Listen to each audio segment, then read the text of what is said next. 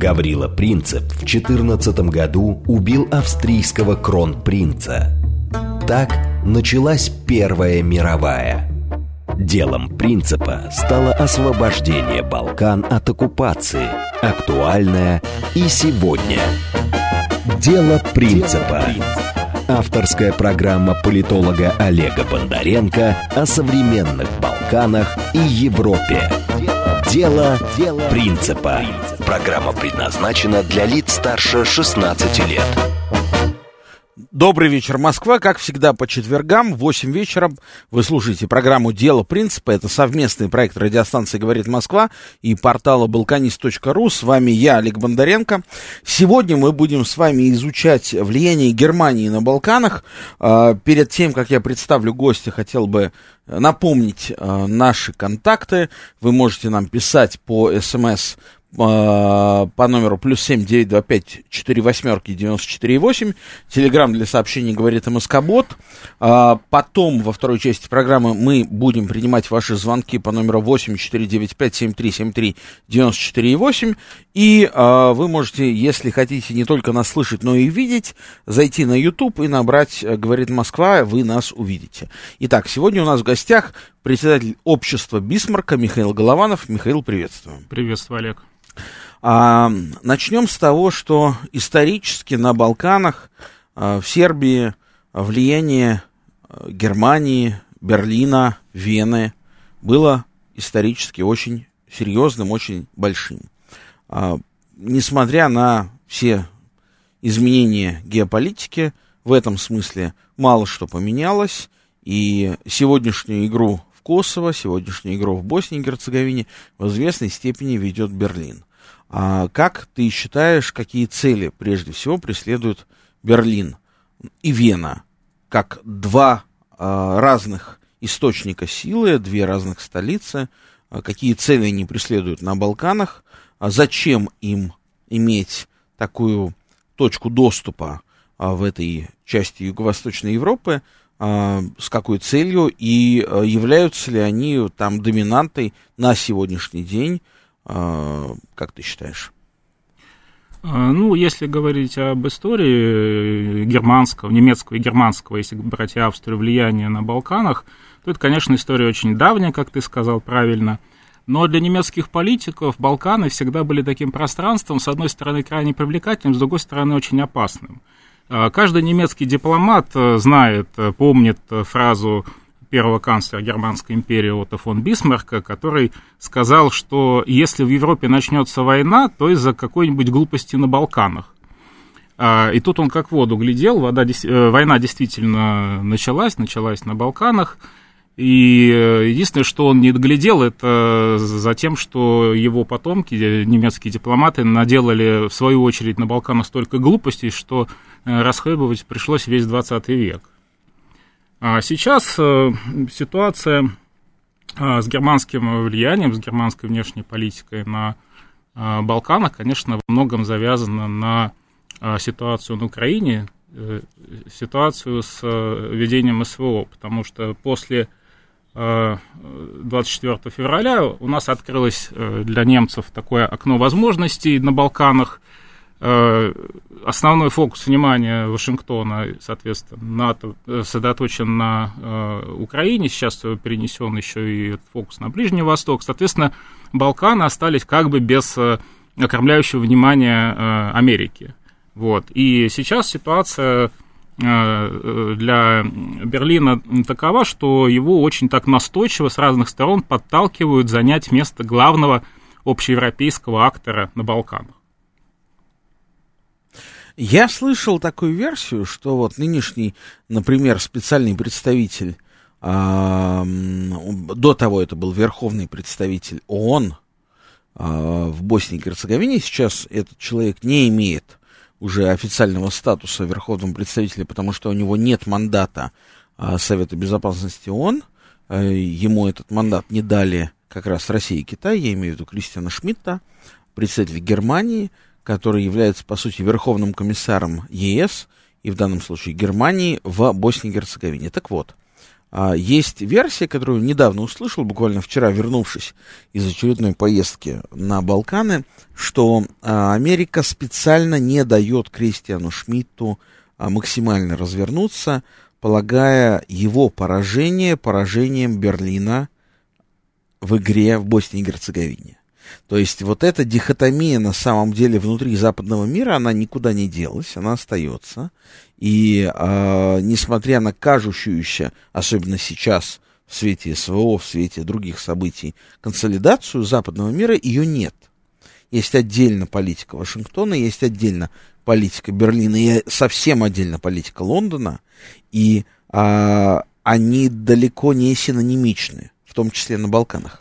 Что ты думаешь? Ну да, такая дихотомия существует и в самой, внутри самой Германии, потому что в немецком политикуме очень принято воспринимать усилия э, дипломатические Берлина на Балканах как часть большой европейской игры, игры Евросоюза, но э, если посмотреть на реальность, то видно, что э, Берлин имеет, э, да, конечно, стратегическую задачу, это перевар... продолжение переваривания остатков Югославии и реинтеграцию на тех или иных условиях, в тех или иных формах э, так называемых Западных Балкан.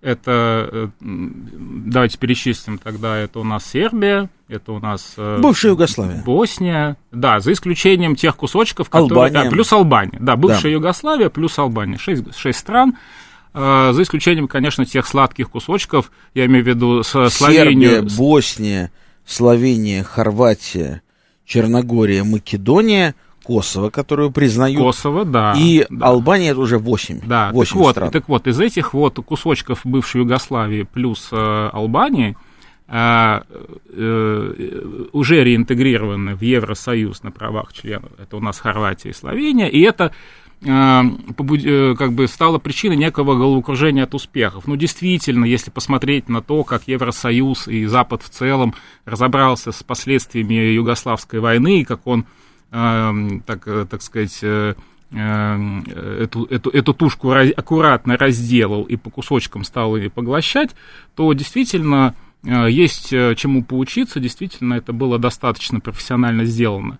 Вот. Но сейчас Э, ситуация такая, что э, вот эти западные Балканы, которые остались э, вне интеграции в Евросоюз, которые на правах кандидатов сейчас у нас, насколько я, да, вот я понимаю, существуют, вот, они достаточно сложны для переваривания, да, потому что есть два конфликта, есть косовский конфликт замороженный и замороженный э, боснийский конфликт, и в этой связи вот это такая очень настороженная позиция Берлина, она, ее как бы можно понять. Ее можно понять. Я считаю, например, что Сербию никогда не примут в Европейский Союз, как бы кто не обещал, что Белграду, потому что сербы всегда будут там пятой колонной а, некой совершенно непонятной институции, не религиозно непонятной, чужой, а, не цивилизационно непонятной. Всегда их будут воспринимать в качестве каких-то младших партнеров России а, в Европе. И в этом смысле ни Сербии, ни соседним странам не светит а, членство в Евросоюзе, разве что, тут сам себе буду противоречить, Черногория. Может быть, Черногория а, станет частью ЕС, и то, если а, произойдет еще несколько событий, если а, Черногория все-таки а, сможет а, показать свою какую-то эффективность, результативность нового правительства, правительства э, свежеизбранного президента Якова Милатовича, который в этом году сменил, а в прошлом году, в конце прошлого года сменил э, до того человека, который правил Черногорией под, почти 35 лет, Мила Джукановича. А, с ним, возможно, с Яковом Милатовичем Черногория станет частью ЕС, но а, и это, это самый оптимистический прогноз, который возможен там, ближе к 2030 году, не ранее. А, что касается Сербии, очень может быть, очень может быть, потому что когда э, в 2014 году Ангела Меркель запускала так называемый берлинский процесс да, э, в качестве платформы для интеграции в Евросоюз вот этих западных Балкан, этих шесть стран, то э, назывались даже даты, назывался 25-й год, когда все государства будут уже в статусе э, часть кандидатов, часть уже получит членство. Но мы видим, что до этого еще далеко, может быть, только Черногория на финишной прямой находится. Но в Берлине считают, что э, божьи мельницы э, мелят э, медленно, но верно. Действительно, та история э, расширения Евросоюза, которую мы видим за спиной последние там, 30 лет, она достаточно оптимистична для тех людей, которые считают э, такую, таковую э, интеграцию в Евросоюз возможной. Вот. Но мы видим, конечно, э, какие проблемы сейчас возникают у евроинтеграторов на этой территории. Вот в августе в Берлинер Цайтунг вышла такая достаточно радикальная статья некого Муамара уж не помню, как его фамилия, но он из семьи, этот же политолог немецкий, он из семьи мусульманских беженцев из Боснии. Вот, и в этой статье он откровенно пишет, что обращаясь к немецкому дипломатическому ведомству, что э, немецкая политика зашла в тупик на Балканах. Потому что э, мы э, понимаем, что э, с учетом всех опасений, связанных с Балканами и той роли, которую Германия играет в Евросоюзе, да, это роль кошелька, экономического локомотива. Конечно, Берлин старается действовать чисто экономическими методами, и э, мы знаем, что э, та задача, которую немецкий э, капитал ставит перед собой, э, задача достижения гегемонии на Балканах, она уже практически, экономическая гегемония, она уже практически выполнена, достаточно посмотреть на товарооборот Германии и э, балканских стран.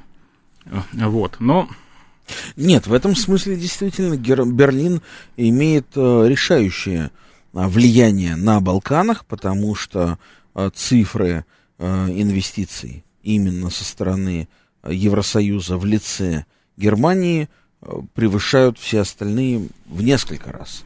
Ни Китай, ни Россия, ни США, ни страны Персидского залива не могут, ни Турция не могут сравниться с товарооборотом, с экономическим влиянием Берлина везде, на Балканах, не только в Сербии, и в Косово, и в Албании, и в Боснии и Герцеговине. В этом смысле действительно Берлин а, экономически очень сильно влияет. И а, когда мне разные наши российские товарищи говорят, что а что же вот, почему сербы так не всегда а, последовательно, возможно, хотя так, в целом по гамбургскому счету последовательно, но не всегда э, в деталях э, сербы могут следовать э, внешнеполитическому курсу Москвы.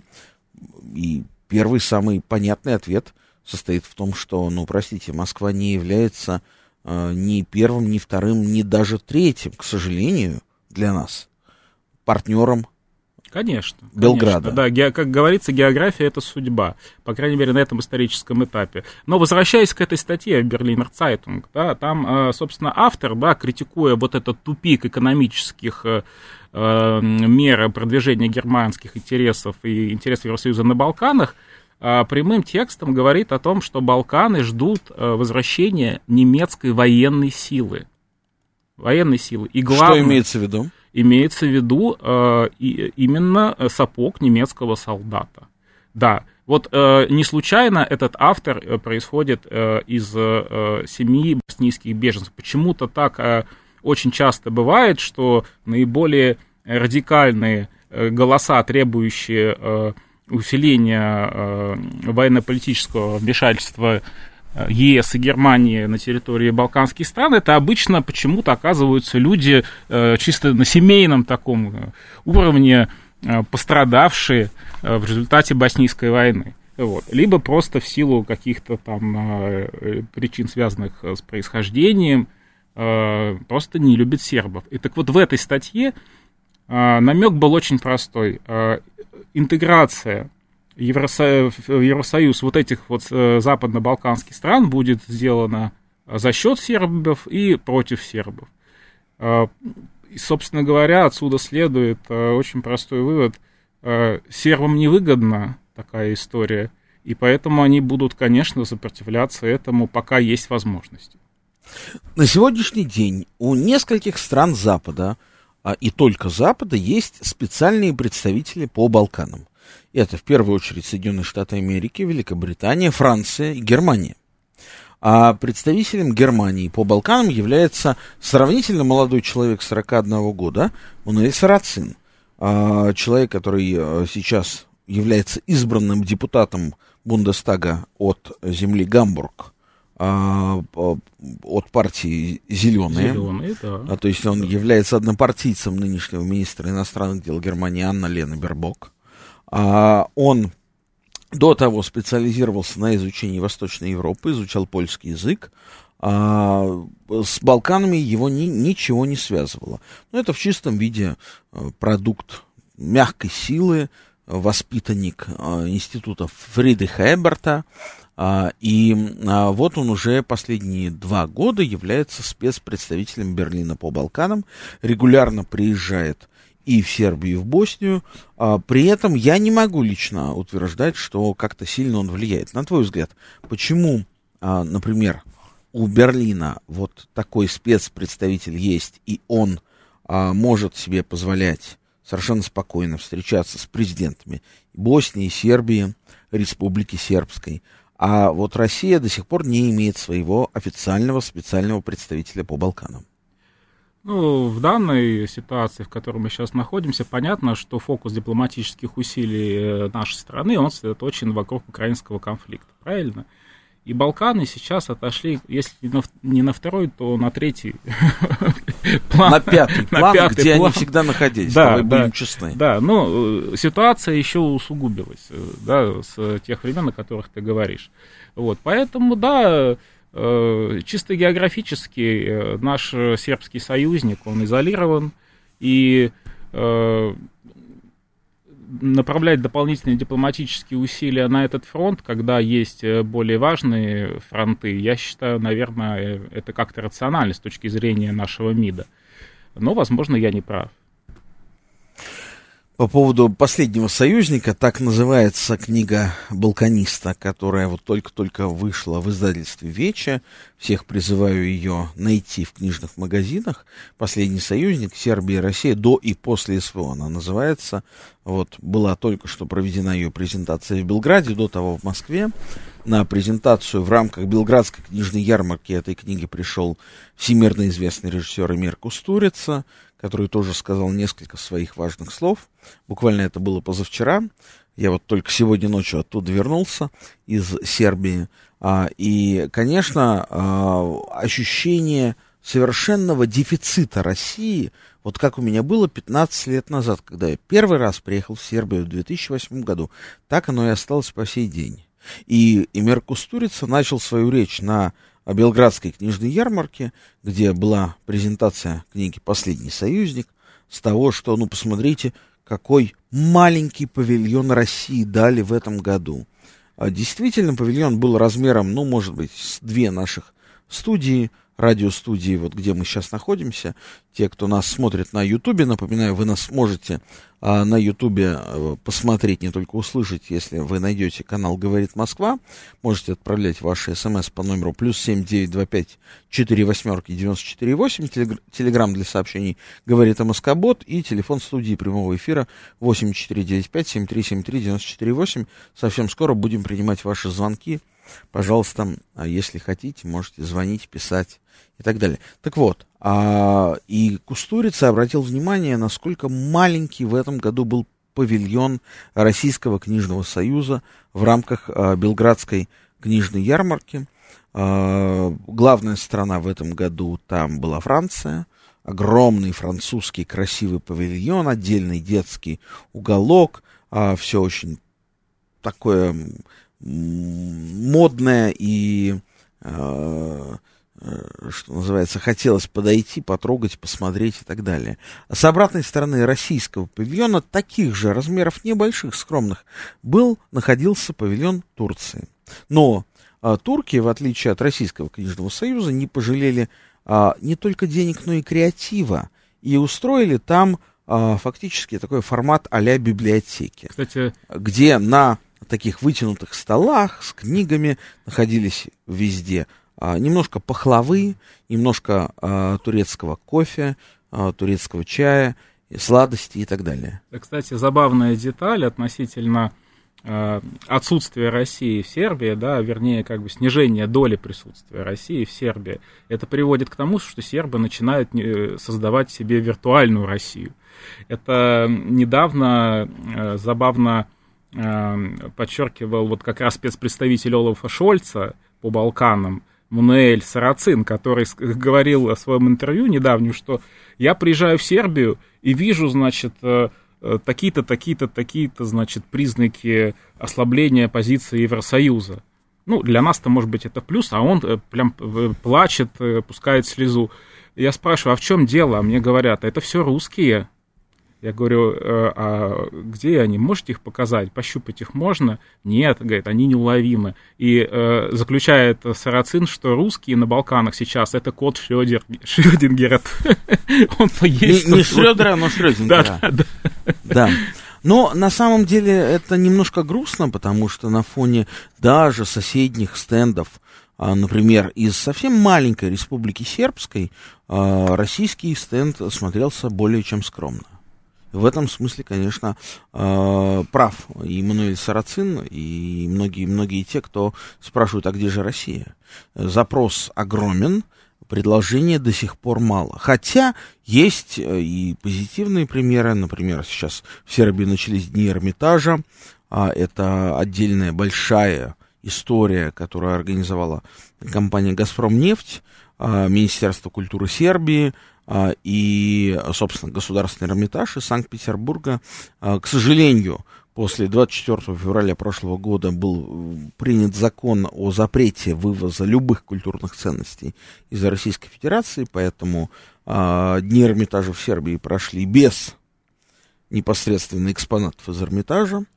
Это были либо какие-то виртуальные экспонаты, либо лекция Михаила Петровского, а, или же гастроли а, балета Якобсона, которые вот прошли, начались а, с 24 октября, позавчера, на, на сцене Национального театра Сербии.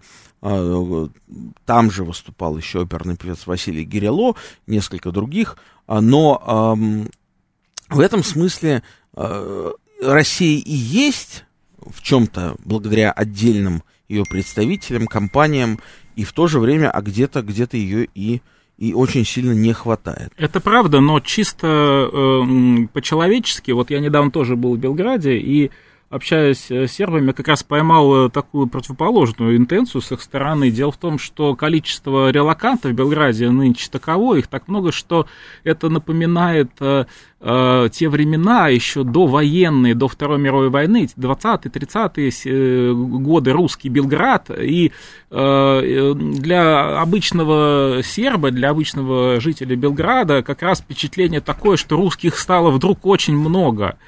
А, если вы гуляете по Белграду, вы периодически слышите русскую речь, и если вы смотрите на забор, вы видите там афиши с русскими неофициальными мероприятиями.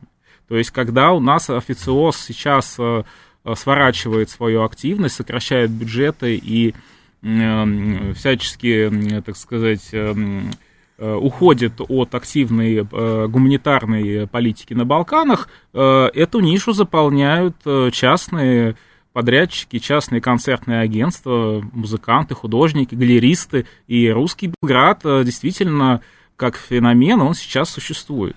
Михаил Голованов, председатель общества Бисмарка, сегодня в гостях программы «Дело принципа». Продолжим сразу после выпуска новостей.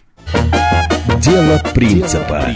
Авторская программа политолога Олега Бондаренко о современных Балканах и Европе. «Дело, Дело принципа». принципа. Продолжаем наш эфир. Сегодня «Дело принципа», совместный проект радиостанции «Говорит Москва» и портала «Балканист.ру». С вами я, Олег Бондаренко. Сегодня у нас в студии председатель общества Бисмарка Михаил Голованов. Обсуждали мы в первой части программы влияние Германии на Балканах. Неочевидное это влияние в политическом смысле, в экономическом очевидное. Сейчас ждем ваши звонки, сообщения по номеру плюс семь, а, звонки по номеру плюс 7 495 7373 94 8. СМС-портал работает для ваших сообщений по номеру плюс 7 925 4 восьмерки 94 8. Телеграмм для сообщений говорит МСК-бот. Если вы хотите нас не только слышать, но и видеть, на Ютубе зайдите, наберите канал «Говорит Москва», и вы нас увидите.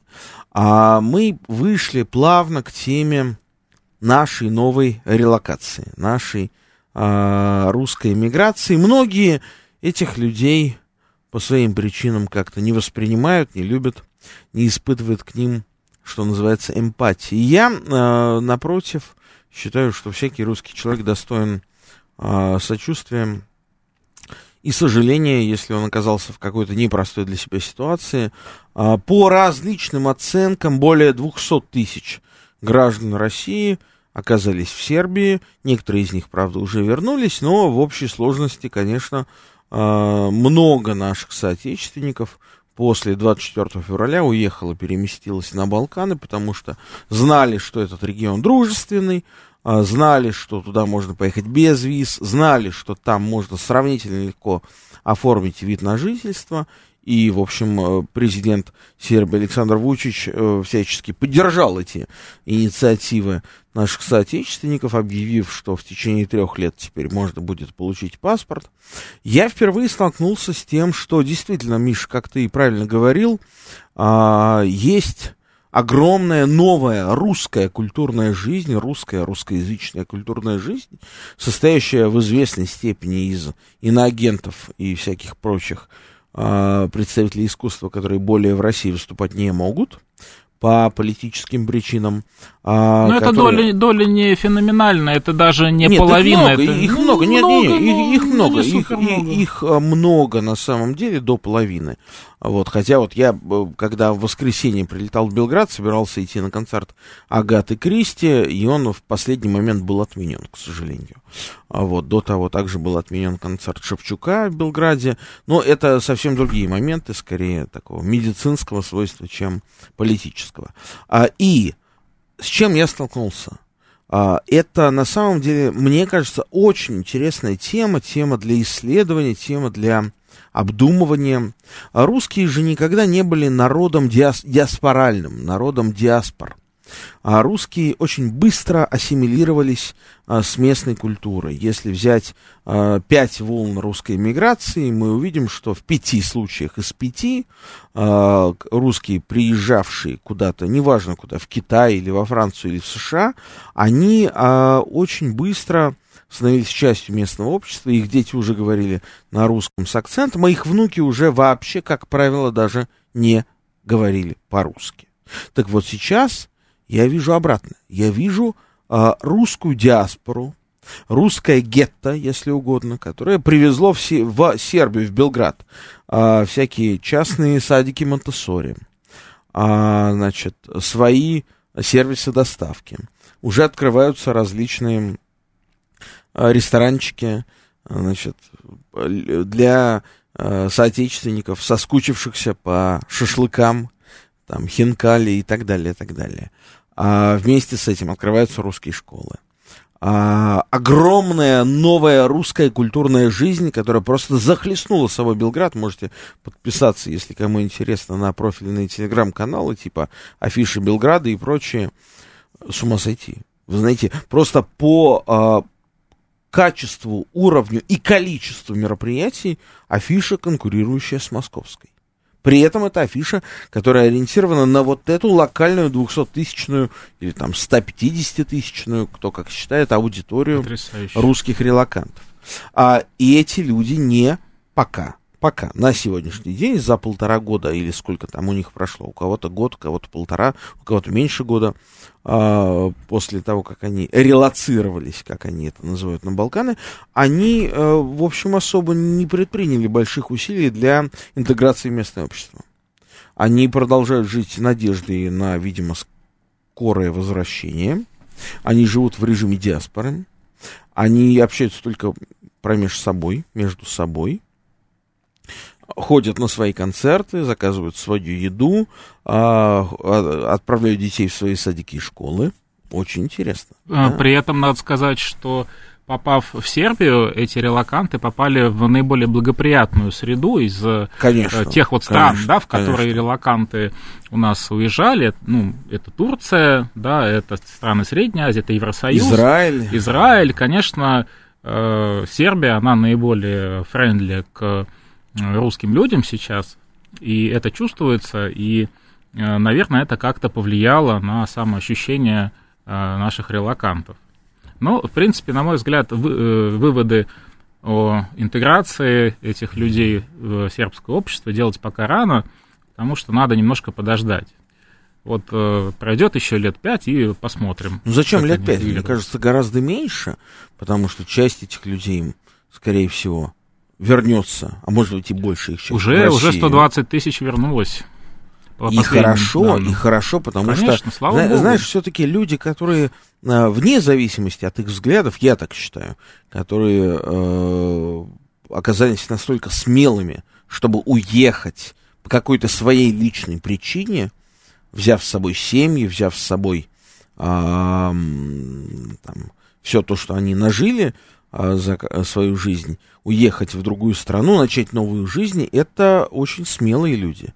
Это в хорошем смысле слова авантюристы, очень э, предприимчивые люди, не, бизнесмены. Конечно, конечно. Не случайно наша э, власть так стремится э, вернуть релакантов обратно, потому что это лучшие люди, да, это образованный средний класс, это творческая элита, это технические специалисты, айтишники пресловутые. Ну, это, это, это наше будущее. Да? Поэтому, конечно, мы заинтересованы в том, чтобы эти люди э, вернулись обратно, и часть из них уже вернулась. Давай примем звонок. Ростислав, здравствуйте, вы слышите нас? Да, добрый вечер. У меня добрый. про внешнюю политику госпожи Бербок вопрос гостю, да. но еще просьба к ведущему Олегу как-нибудь сказать в балканском части пару слов, что в перестройку много писали, что ПГУ послал Григулевича притравить Тита с помощью авторучки. Я смотрю, наверное, до сих пор это помнят, и все визитеры в Кремле с карандашами. Вот обратите внимание на телерепортажи. А вопрос про внешнюю политику Бербук, э, вот по линии Берлин-Москва у меня. Э, в военном части мы как-то вспоминали, говорить Москва, бывшую академию разведупраштате в Гольме. Это на четвертой ветке между Потсдамом и Фалькенгагеном. И вопрос, вот с точки зрения политики Бербок, не должен ли был быть сюда назначен какой-нибудь знаток косвенных нюансов России, имеющий незримые погоны? А послужной список назначенного сюда Бербук посла фон Ламсторфа, это все же список э, биографии европейского чиновника такого, э, ну просто еврочиновника. Вопрос, не вредит ли это, это назначение с точки зрения гостя с собой Анне Лене и ее политики? Спасибо. Спасибо. Ну, вы, конечно, упускаете из виду э, очень э, важный дипломатический момент, да, есть э, фасадная фигура, это посол, да, вот. А есть э, секретари, э, есть э, аташе, есть э, бойцы невидимого фронта, есть рыцари плаща и кинжала, и все это, поверьте, у них есть. Вот, поэтому, ну, фигура посла сейчас, она э, выполняет представительские функции, и ожидать от него какого-то бэкграунда, связан, связанного с э, ГДР, э, там, как вы сказали, с какими-то структурами из прошлого, не стоит. Еще один звонок. Марина Николаевна, возьми наушники. Слушаем вас. Гость, очень интересная аналитика. Вот, и я э, хочу тоже поделиться своей версией, явно некомпетентной, конечно, но такой обывательской. Э, я думаю, что не случайно на книжной выставке, если я э, поняла, в Белграде она была, да? Да, да. Белградская Значит, книжная да. ярмарка. Не случайно наша экспозиция была очень скромная. И это связано и не только и не столько с тем, что мы воюющая страна, и воюющим странам вообще подобает вести себя скромнее везде. Я думаю, причина в другом. Может быть, учитывая тот факт, что суммарное давление на Россию из-за Украины начинает потихонечку ослабевать, и дело подвигается каким-то переговорам, а геополитические переговоры это дело чрезвычайно циничное, не, не может ли быть так, что мы таким образом демонстрируем, что готовы размен, сделать размен? А мы выбираем Украину, но при этом э, снижаем свое влияние на Балканах. Вот как вы оцениваете это такой обывательский подход? Э, будьте добры, какую аналитику дайте. Спасибо. Спасибо. Ну, вы знаете, я бы хотел своей стороны прежде сказать, а, конечно, мы забираем Украину, это вы очень смело, Марина Николаевна, сказали. А вот, мы, мы на данный момент, в лучшем случае, а, после проведения референдума, мы как страна, Россия, Российская Федерация после референдума 30 сентября 2022 года в лучшем случае забрали вот те области, которые в, в этот день проголосовали за вступление в состав Российской Федерации, то есть э, Донецкую, Луганскую, Запорожскую, Херсонскую области. А мы забираем Украину, это, ну, на данный момент крайне смелое утверждение, которое ничем не подтверждается, более того, нет никаких обстоятельств предполагать, что это произойдет в ближайшее время, а вне зависимости от всего. А я полагаю, что Украину мы потеряли как раз, потеряли довольно надолго, на, там, может быть, как минимум одно поколение тех людей, которые вот сейчас смотрят на нас через оптический прицел. Их родственников, родных, детей, родственников, там, родителей.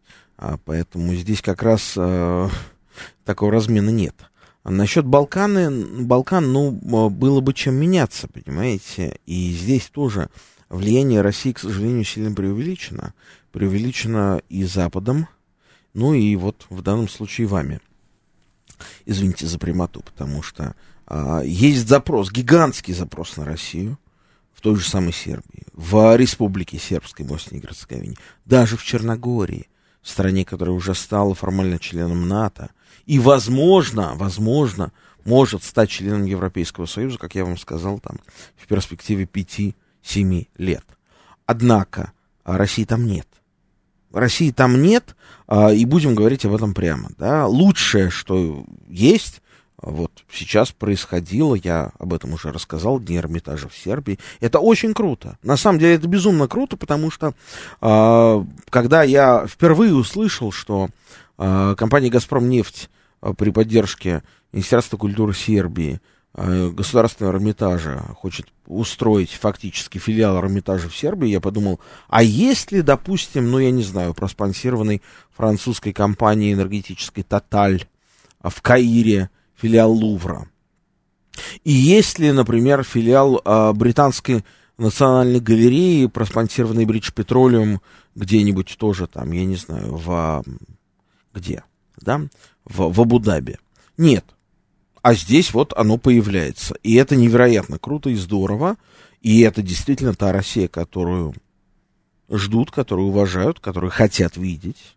А, тут можно спорить на предмет вкусов а, различных а, форматов а, русской культуры, которые более или менее востребованы в Сербии, но однако а, это, это очень круто. Однако же, если мы сейчас не берем вот этот вот культурный и бизнес-аспект, то политическое влияние в России на Балканах очень-очень низкое. Военная составляющая там с 2002 года отсутствует, потому что выведен российский военный контингент из Косово. Зачем, кстати, совершенно непонятно. Никто не принуждал Россию выводить свой военный контингент из Косово, однако Россия вывела свой военный контингент, тот самый, если помните, который взял а, аэропорт, единственный на тот момент аэропорт в Приштине, аэропорт Сласина, и, соответственно, был, была точка подскока, что называется, на которой могли приземлиться любые самолеты, который контролировала Россия. Но Россия сдала этот аэропорт через три года, после того, как взяла. Взяла 12 июня 1999 года, сдала в 2002 году. А, поэтому сегодня говорить о каком-то размене просто даже некорректно, нечего разменивать. Все так. А нас спрашивают, какое влияние у Германии, они подстилки США? Uh, ну, да, в принципе, вопрос не решен оснований, потому что Германия обладает ограниченным суверенитетом, то есть военно-политический суверенитет. А в чем ограниченный суверенитет? Давай скажем. Ну, все очень просто. После 1945 года решили э, ограничить силовой инструментарий Германии, да, э, там, ограничили ее э, с точки зрения вооруженных сил, да, с точки зрения военно-политического влияния в мире, чтобы... Но прежде всего, Значит, золотовалютный запас да, Федеративной Республики Германии да. хранится в Соединенных Штатах, Вашингтоне. Да, безусловно. И а, в Германии присутствует, находится самая крупная военная база США, за пределами США, которая снабжена ядерным оружием. Конечно, конечно. На базе Рамштайн. Да, да, безусловно. Вот. И э, помимо этого э, инсталлировано целое поколение германских, даже несколько поколений германских элит, которые э, получили образование в э, Соединенных Штатах, э, которые прошли через всевозможные фонды, программы, гранты, и э, кроме как в евроатлантическом контексте, они просто не, не, не умеют мыслить, не могут мыслить. И именно эта элита сейчас является, так сказать, правящим классом в современной Германии. Есть еще один звонок. Александр, здравствуйте. Ну, да, Говорите. Спасибо, спасибо за эфир. Э, знаете, э, просто хотел ответить на ваш предыдущий тезис э, про то, что Россия сдала значит, вот эту вот базу, значит, вот это вот аэродрома Слатин, да? Но вы меня извините, она ее зря захватила с учетом того, что она не могла ее поддержать никак.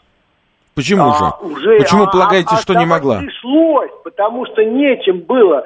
Э, вы поймите, что э, если нет поддержки, а ты в, в абсолютно агрессивном окружении, э, а ты не можешь ее снабжать, мягко говоря, то они у тебя просто заложники твои военные, которые там находятся ты либо туда прорубаешь коридор и ведешь себя как великая держава, у нас вообще не было никаких возможностей в тот момент.